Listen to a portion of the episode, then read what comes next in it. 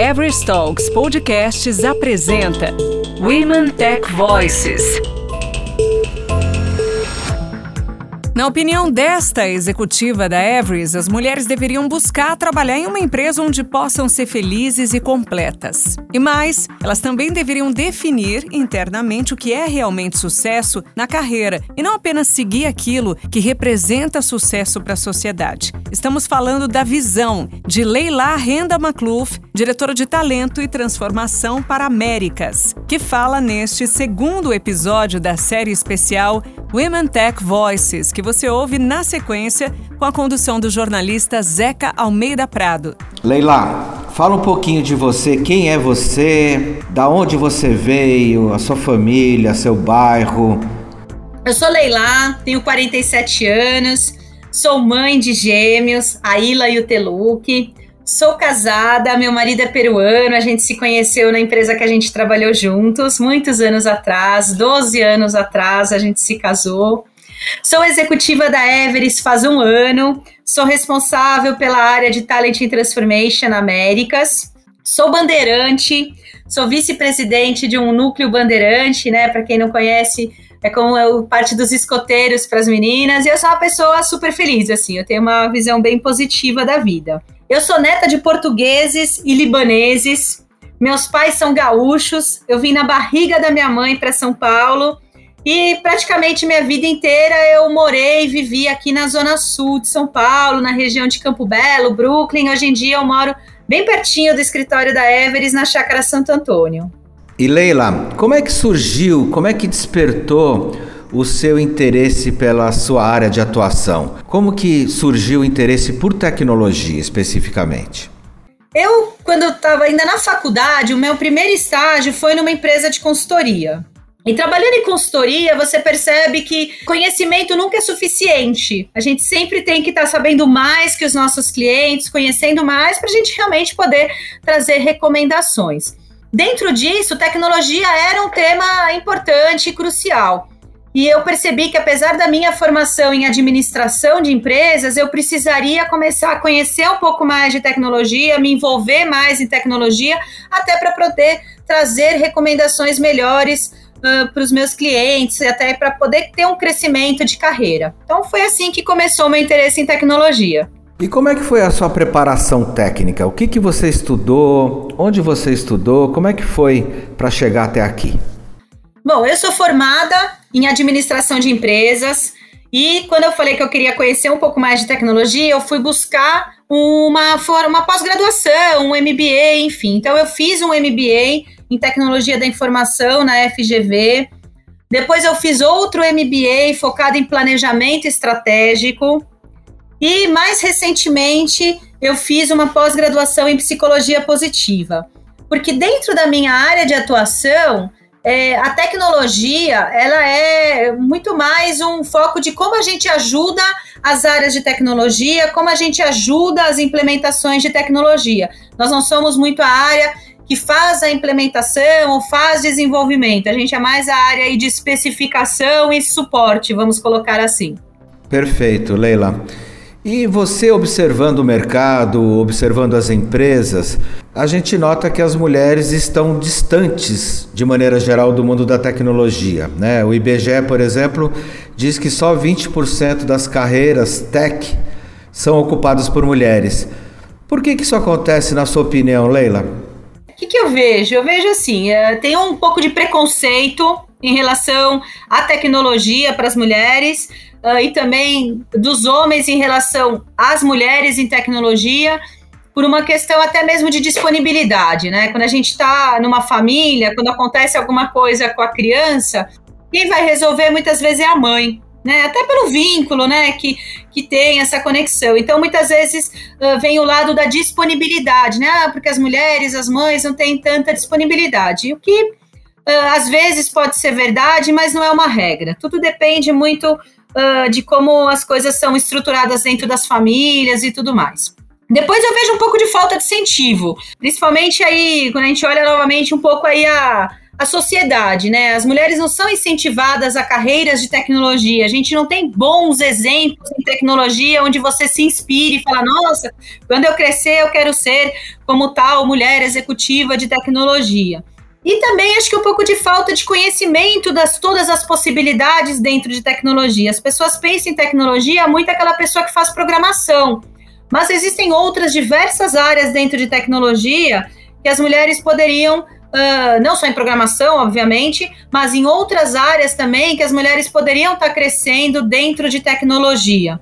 Toda a parte de especificação, toda a parte de modelos de desenvolvimento, né, a parte de agilidade, toda a questão de testes, toda a questão de especificação funcional e também toda a parte de desenvolvimento, né, sem dúvida nenhuma.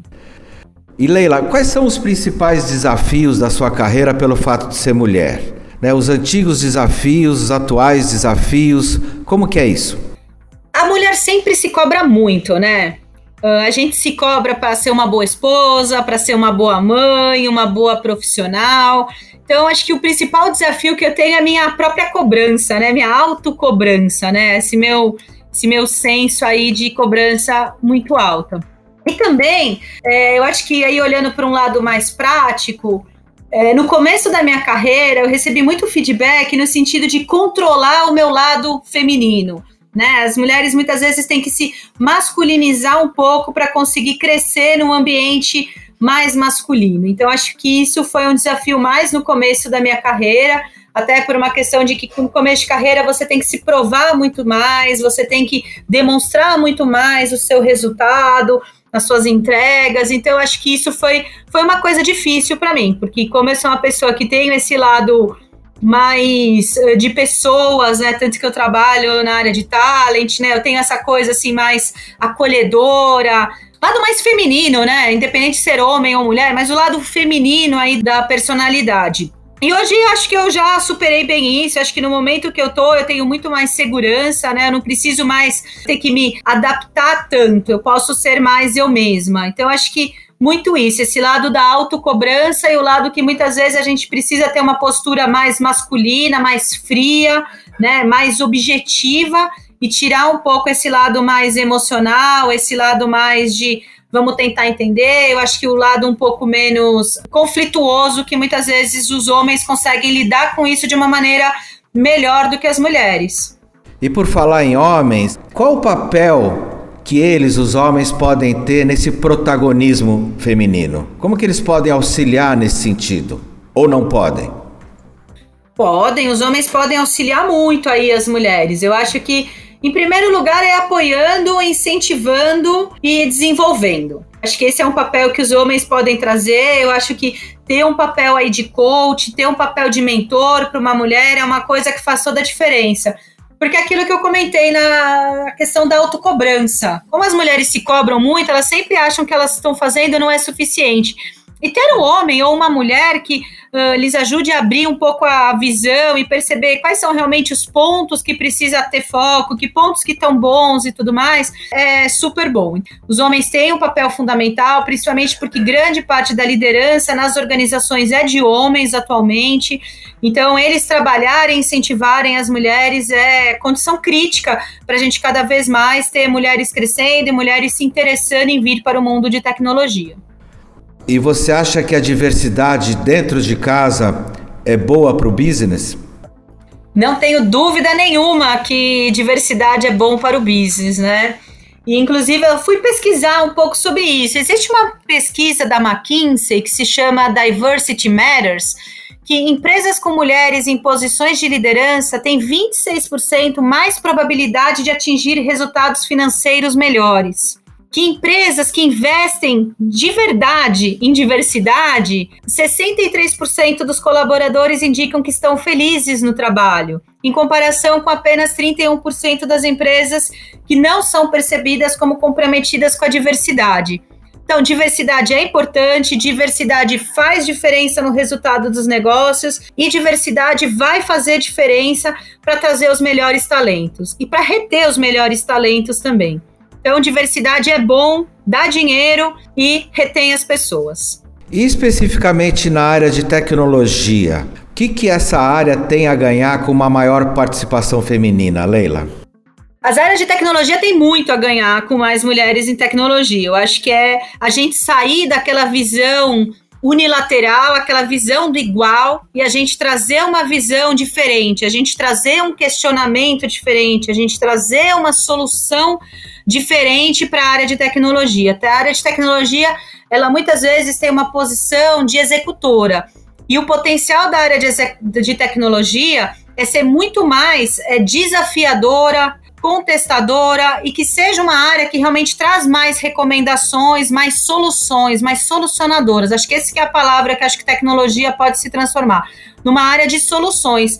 E ter mulheres e homens trabalhando juntos nesse, nessa construção de soluções vai ser muito mais interessante pela diversidade de conhecimentos, pela diversidade de perspectivas, pela diversidade de interesses, né? E aí a gente olha até a questão de pesquisas também grande parte da decisão de compra das famílias está dentro da visão das mulheres, está na mão das mulheres. Então, quer dizer, você trazer soluções de tecnologia que atende esse outro olhar, que atende essa outra forma de enxergar as coisas, vai trazer muito sucesso para as empresas e a tecnologia vai se tornar ainda mais relevante do que ela já é hoje.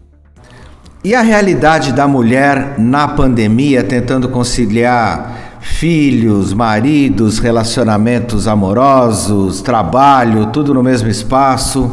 Como que está sendo isso pelo que você observa, Leila? Olha, eu não só observo como eu estou vivendo, né, tudo isso. É, eu vou comentar assim um pouco da visão que eu tenho, um pouco compartilhando com outras mulheres, né, do, do meu entorno. Tem sido muito difícil, acho que a carga de trabalho aumentou muito principalmente se a gente olhar o ano de 2020, que foi realmente a novidade, né? A gente de repente estava com as crianças em casa, todo mundo trabalhando em casa, é, tendo que conciliar o trabalho, tendo que conciliar a escola dentro de casa, tendo que conciliar muitas vezes eu eu, por exemplo, reduzi os dias da pessoa que vinha me ajudar em casa, passou a vir só um dia por semana. Então, os outros dias eu tinha que me preocupar que eu tinha que ter comida, eu tinha que preocupar com o horário de banho, tinha que me preocupar na questão dos horários de escola. Então, nesse começo foi bem difícil, foi bem carregado e acho que como todo mundo teve muito estresse familiar, né? Assim, as discussões familiares aconteceram muito. Agora, em 2021, eu vejo que as coisas estão mais equilibradas. Acho que a gente hoje já tem mais controle do que está acontecendo, a gente já tem mais, se organizou melhor, conseguiu compartilhar aí os papéis, organizar a família para um momento diferente, né? E que eu sinto que ele vem para ficar. Eu acho que a gente não volta mais ao que era antigamente. O futuro realmente será diferente. A gente tem que se abrir para o novo e se organizar para esse novo. Então, acho que é um pouco disso que eu vejo e que foi um pouco do que eu experimentei aí nesse um ano e meio. Infelizmente, nosso tempo já está chegando ao fim, Leila. Para finalizar, qual que é a sua mensagem para as mulheres ligadas, antenadas em tecnologia? Bom, eu acho que eu teria duas mensagens principais. A primeira é: busquem uma empresa onde vocês possam ser felizes, que vocês possam ser vocês mesmas. Né? A gente passa muitas horas no trabalho para a gente ter que ser alguma coisa diferente ou ter que atender a expectativa dos outros. Busquem um lugar onde vocês sejam realmente felizes e completas. O segundo é alguma coisa mais interna. Se conheça, se perceba e se satisfaça. Defina o que é sucesso para você e não o que é sucesso para a sociedade. Saiba onde você quer chegar. Saiba que escolhas sempre estão ligadas a deixar algo de lado. Crescer dói e por isso tem que valer a pena. Porque, como eu sempre digo, tudo não terás. Everest Talks Podcasts apresentou Women Tech Voices.